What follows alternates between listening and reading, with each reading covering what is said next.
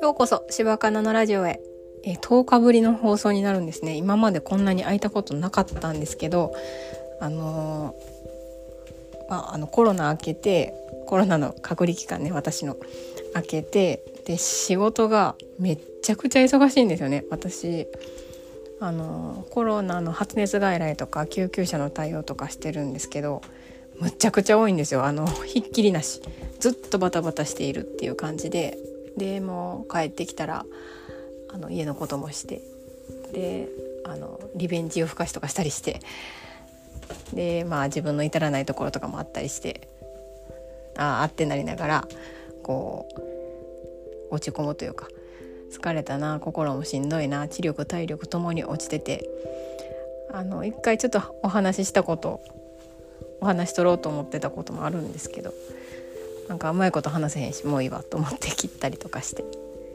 えー、あでもちょっと話したいなと思ったんで今日は夕食作る前にちょっとお話ししようかなと思ってます。でえっ、ー、と子供のね懇談のないあのことでいいこと聞いた話とあと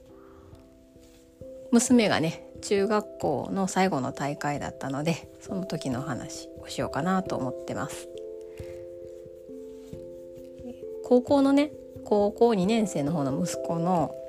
まあ、懇談会行ったんですけど成績むっちゃ悪かったんですよね。まあ、このままでは大学行けませんっていう感じの成績でで英語が特に苦手なんですね。で担任の先生が英語の先生なんですけどまあ2個言われたんですよやらった方がいいこと。1個はその英語の勉強どうやってしてる？って聞かれて、まあ、書き写してるって言ったんですけどいいのは音読した方がいいよって言ってはって、まあ、教科書の内容を覚える感じで自分で音読しよう。そしたら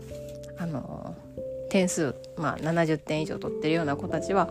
教科書丸々覚えてるレベルでやってるよっていうことと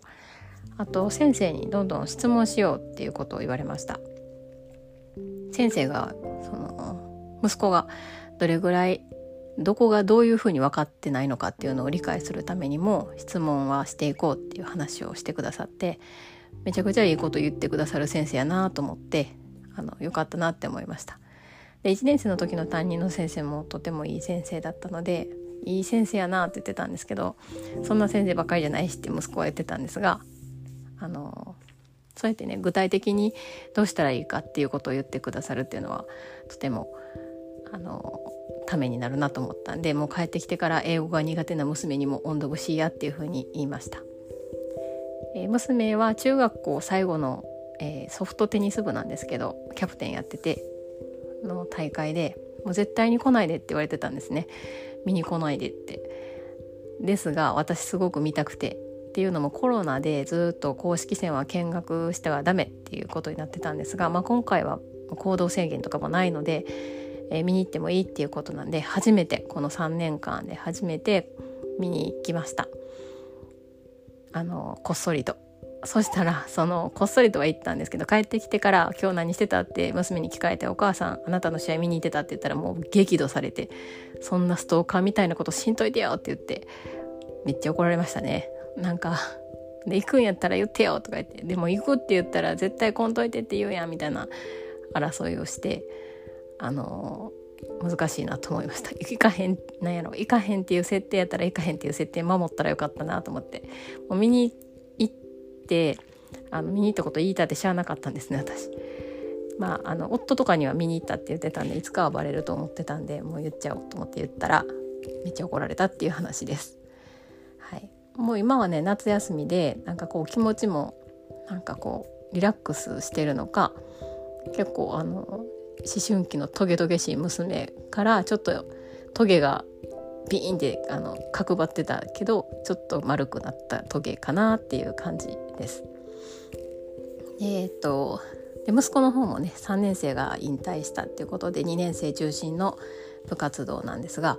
その部活動もねあの結構仲良い仲がいい部員たちであの集中して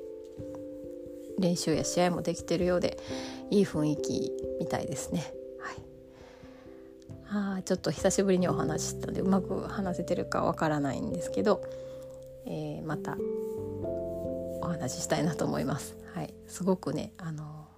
そう私自身のこともちょっとお話しするとそのちょっと私の至らないところがあったなって思うところもあるんですがその至らないところを指摘するやり方あの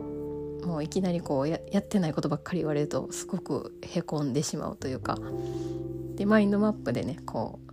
自分の至らないところを書いたけど良かったところも書いてみたりとかして。でもなんかすっきりしないなって思ってて。ではるさんの Voicy 聞いたらその自分あのうまくうまうまいこと